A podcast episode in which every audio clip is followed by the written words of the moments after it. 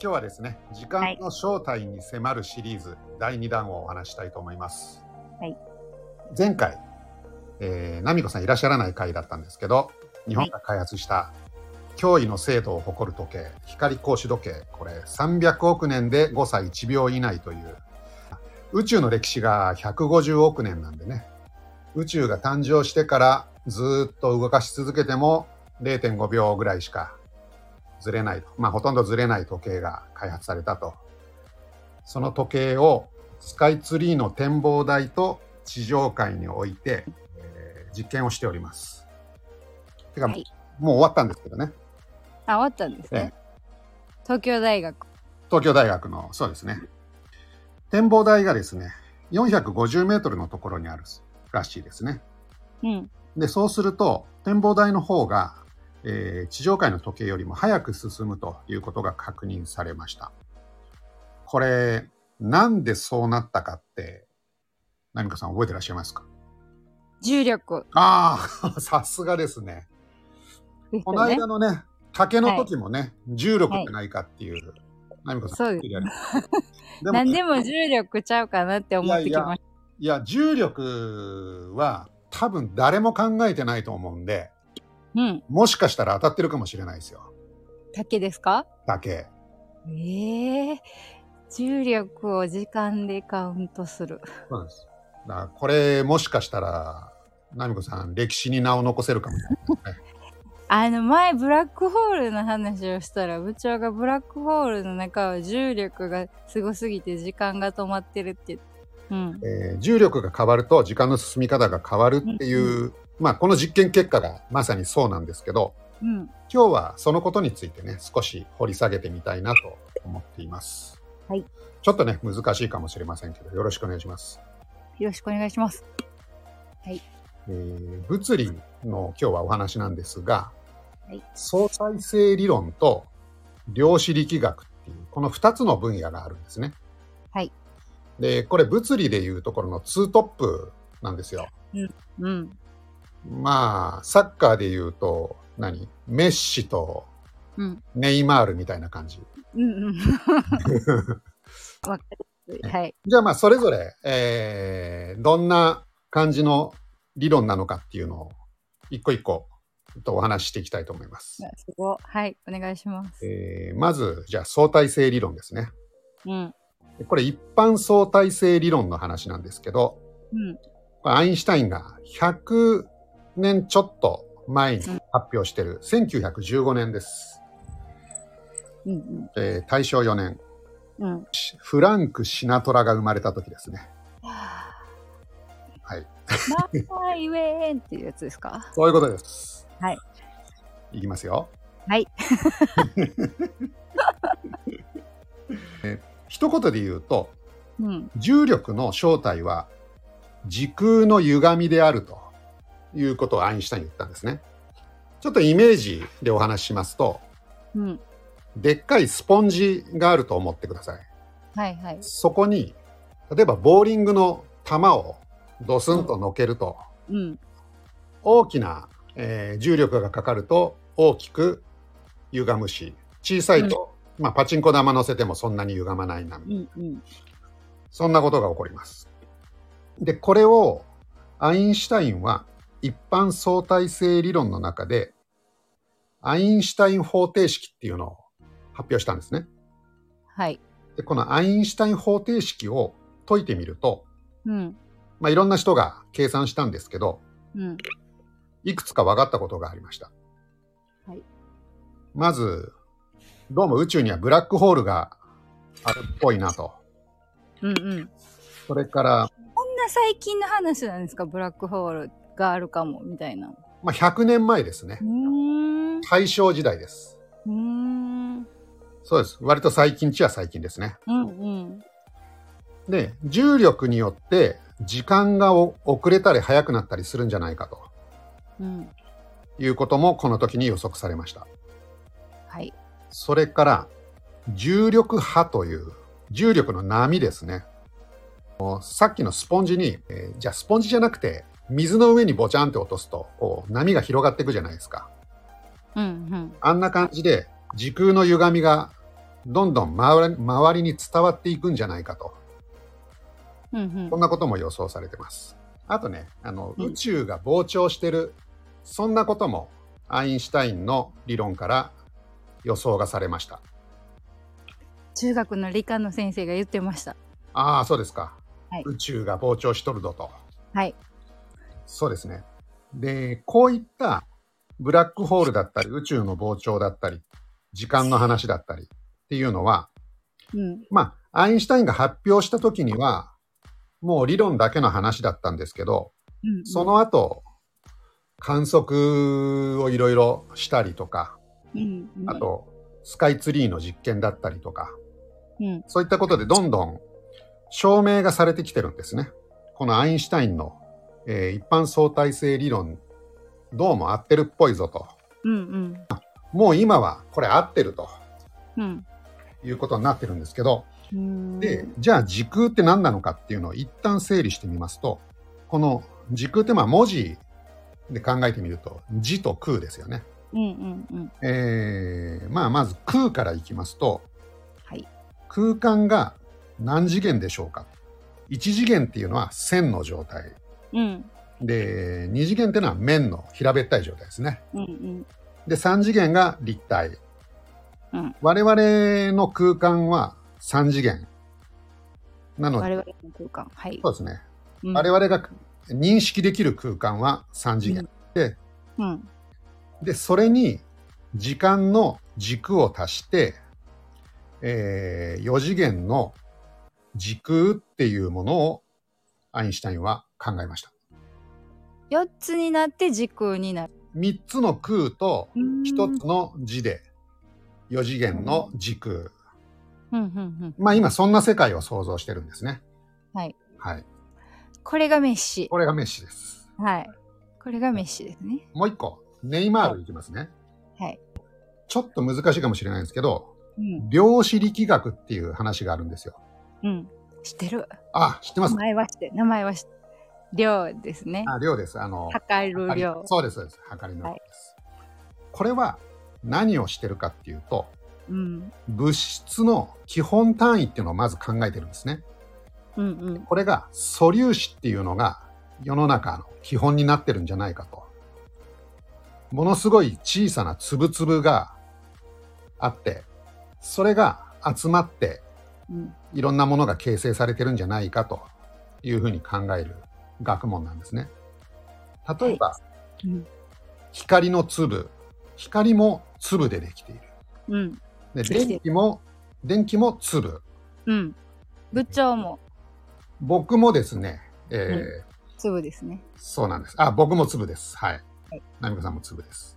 そうです。はいで、こういったものを積み重ねていって、一つの世界を考えるというのが、これ、量子力学。これ、ネイマール。えーこれネイマール。そうです。粒がネイマール。粒がネイマール。時空がメッシ。そうです。まあ、時空の話っていうのが結構大きなマクロの世界、えー量子力学がミクロの世界。うんうんうんうんうんうん。この二つっていうのは、それぞれすごく物事を、あの、説明できてるんですね。うんうんうん。だから結構この二人いいんですよ。いいですね。ええただね、今、ものすごい大きな問題がありまして、ほこのメッシとネイマールが、う。うんめ。ちゃくちゃ仲悪いんですよ。いや、悪そう。知らんけど。わ悪そうですよね。天才同士ってね。うんうん。つながりそうやのにね。そうなんです。これでも人は多分つながってんのを知ってるけど、その、それを解説することが難しいっていう、証明することが難しいっていうことであの、つながってるよねっていうのは、わかんねんけど、それをどう証明するかってことが難しいってことかな。これ、どっちも世の中のことを説明してるので、うんうんうん。まあ一つのことなんですね。どっちも。一つのことだよね。ええだから繋がってないわけがないんですよ。ないよね。うん。はいだけど、今の、えー計算では繋がらない。うん。なぜか。考えた日本人がいるんですよ。うわ、すごい。日本人すごい。そうなんです。えこの人何考えたかっていうと、もまず量子力学、さっきつぶつぶだって言いましたよね。つぶつぶです。つぶつぶってことは点ですよね。点。点っていうのは大きさがないので、ゼロなんですよ。で今ね、ゼロのものをいっぱい集めて、うん。ものにしようとしてるんで、それはうまくいかないんじゃないですかっていうことを、この日本人の先生考えたんですね。点ゼロって思うからあかんのじゃないかってこと？そうです。ちょっとね、わかりやすく、あの、式で説明すると、A×B イコール C っていうのがあったとするじゃないですか。うんうん。で、C は一定なんですね。うん。例えば C は世の中のこと。うんうん。変わらないっていうふうに考えると、うんうん。で、A×B で、A が物の大きさだとして、うん。これを0にしちゃうと B が無限大になっちゃうじゃないですか。てかいいわ、なくならへんの。まあそうですね、おかしな。なことになりますようね。んうん。こういうことが起きてしまうんで、うん。もともとの出発点を点として考えるのは、ちょっと具合悪いんじゃないですか？っていうことを、この日本人の南部陽一郎っていう、南部さん、あれ撮った人？え南部さんってあの、し知らん人かな、私。な、あれ撮ってませんでしたっけ？なんか賞みたいな。あ、ノーベル賞。うん。ノーベル賞取りました。取り、撮った人ですね。そうです、そうです。あ、南部陽一郎ご存知ですか？知ってます。はい。なんか、あのー知ってますね。おお、すげえと思って。そうなんです。はいこの。人は50年前にそういうことを考えていて、僕、あの前にほら、宇宙の研究室にいたって話したじゃないですか。あのー、何やったっけ？あのやっぱさ。ー、、エンテじゃなくて何やったっけ？何何？何やったっけ？アスリートじゃなくてフィレンツェじゃなくてなんて言ったっけ？あのオーストラリアの話。ちあの違います。あのレジェンド。レジェンド。レジェンド。いはい。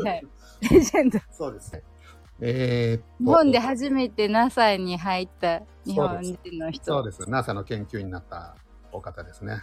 はい。で、その頃にも、南部陽一郎先生、まあ、もちろん有名な方だったんですけど、うんそんなに評価されてなかった。これ僕のね、素人の見方ですけど、感じだったんですよ。その物物理学っていうの？それその研究会では、そうなんです。うんうん。で、えー、南部先生は、えうん。何を考えたかっていうと、これ粒じゃなくて、紐として考えてみませんかと。ドットなんとかです超、ね超紐理論ってやつですね。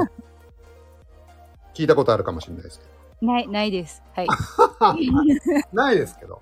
あのビルビル・ゲイツじゃないや、はいマークザッカーアッバーグ？プルのそう人誰だっけ？アップル作った人ス スティーブ・ジョブズですか？ティーブ・ジョブズの名言であるじゃないですかなんて？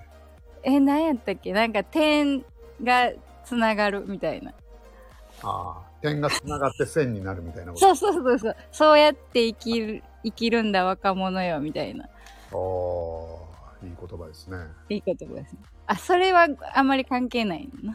ちょっと、な それのことかなと思って今あーって言ったんですああ、はい。それでは。違いました。はい。けどはいすいまあせん、のーさっきは点のつぶつぶで考えたんですけど、うんこれ紐として考えてみようと。うーんとできにそのもっと、えっと、一番小さい一番小さい単位を。単位が紐ってこと紐うん、でも、僕らにしてみたらつぶつぶじゃないですか。僕らにしてみたらつぶつぶ、はいこれつぶつぶに見えるのは、うんうんなぜかっていうと、紐を縦にしか僕ら見ることができないからだと。わかります？ああわかりました断面を、端っこを見てるだけなんだ。わかったわかったわかったはい。賢賢いですよね、これね。そして、そのつぶつぶが光だったり、電気だったりするのは、これギターの弦みたいに振動してるんですよと。角度が違ったそうなんです。うーんこれが超紐理論っていう。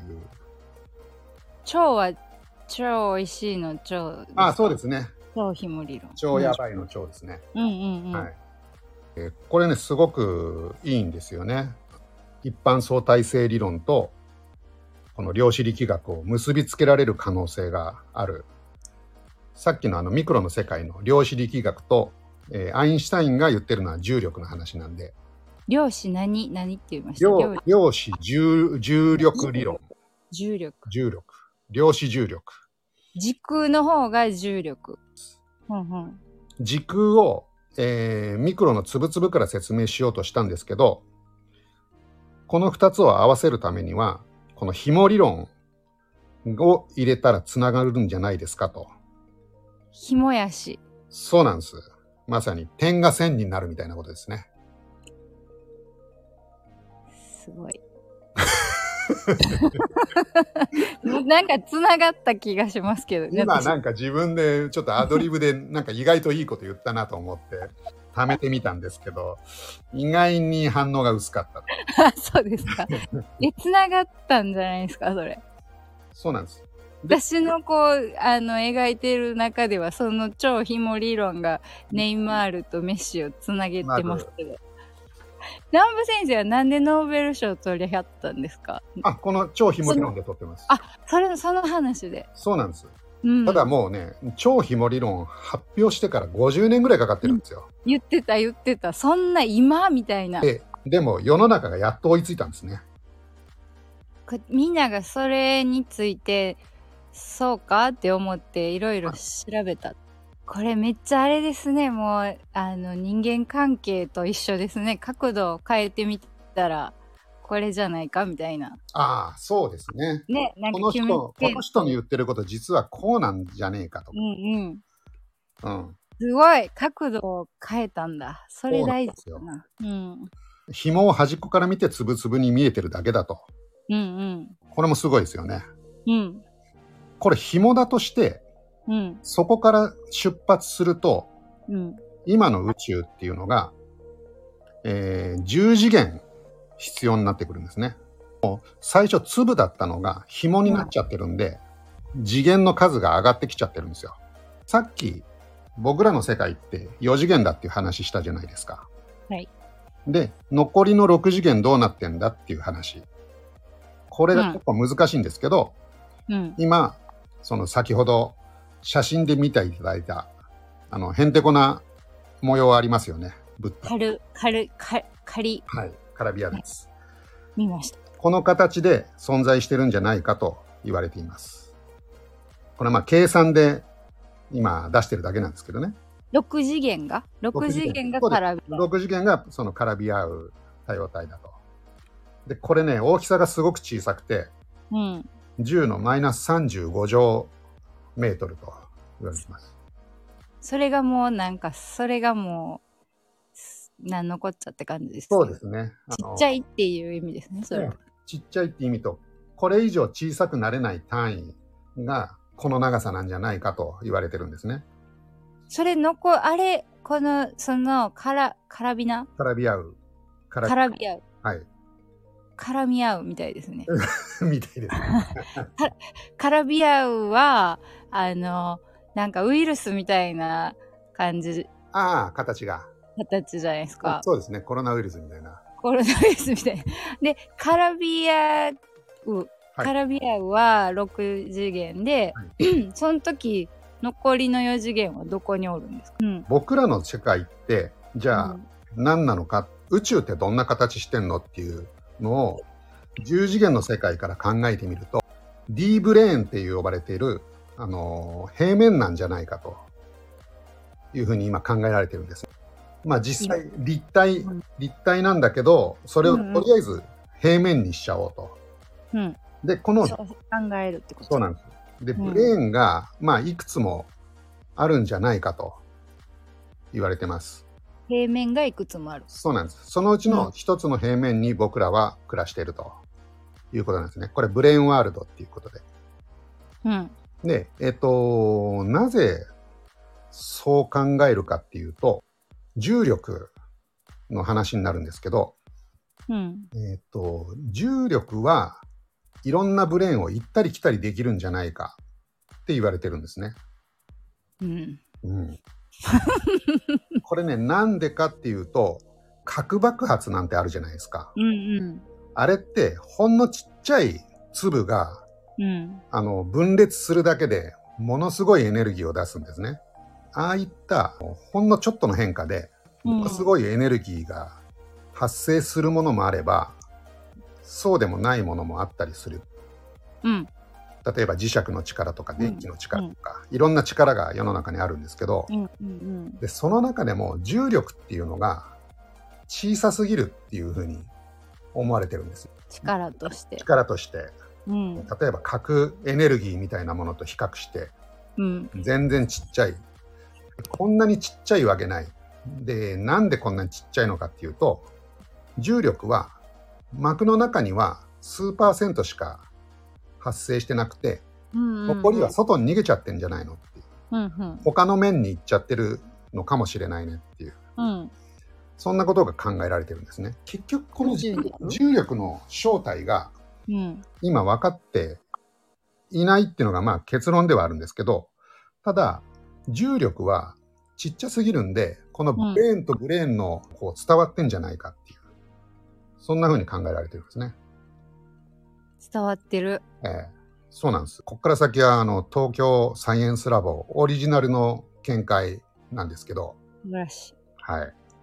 じゃあ、重力はそうやって他の面に逃げてると。じゃあ、時間ってどうなってんのかなということを考えてみると、うん。時間って数学的に考えると、行ったり来たりできるんですね。タイムマシーンみたいなことですか？そうです。はい。うん。で、時間が、あのー早くなったり遅くなったりもできるし、うんうんうん。例えば温度とかも上がったり下がったり。うんうんでも、時間って、本当はそういうことができるのに、一方向に一定のスピードでしか流れていかないじゃないですか。うん。うん過去に戻れないですね。あ、戻れないですよね。うん。で多分ね、この D ブレーンの中だけ考えると、過去に戻ったり、未来に行ったりってできないんだと思うんですよ。うんうん将来、タイムマシンはね、多分作られてないんじゃないかなと思ってるんですね、僕。うん。うん。で、それはなぜかっていうと、うん。このブレーンワールドの僕らが住んでるブレーンの中では、うん。えー一方向にしかつ進めない形になってるんじゃない。うん。うん。実際には、あの、例えば、丸くなってたりとか、わかんないですけど、あの、うんうんバネみたいな形になってたりとかうん。するのかもしれないんだけど、うん。その僕らのブレーンの中で見ると、うん時。間の形っていうのは、もう一直線にしかなってないのかなっていう。でもなんかブレーンが脳みそっていうことになってしまった今あ。ブレーンじゃブレーンはね、脳みそじゃなくて膜ですね。ま、うん。その平、えっと、平面ですね。そうなんです、平面です。うんうんうん。それっては、なんかあのあのし例えば死後の世界みたいなことかな？ああ、まあそうですね。そうだと思います。で、まあ今の世界と死後の世界っていうのの境界線を考えたら、うん。その、なんだろう。例えばわーって声出しても、うん。その声が100分の1しか届かないみたいなうんうん。ことになってるんですね。そのブレーンとブレーンの間の関係性でいくと。うん。だから、えっと、死後の世界に声を届けようと思ったら、うん。もう100倍とか1000倍とか出さないと届かい。ないよっていうことなので、うんこの6次元を観測しようとすると、うん。今のブレーンを飛び出さないといけないので、ものすごいエネルギーを出して、何かの、えー情報をキャッチしないと、これが捉えられないので、ではないか。それなんか捉えてる人おりそうやけどな。なんか、おりそうに思いません？あ、もうすでに？違う感覚で捉えてる人がおるような気がする。そういうことですか。なんか、その、私はそういう感覚はないけど、なんていうの？なんか見えるとかそういうことで。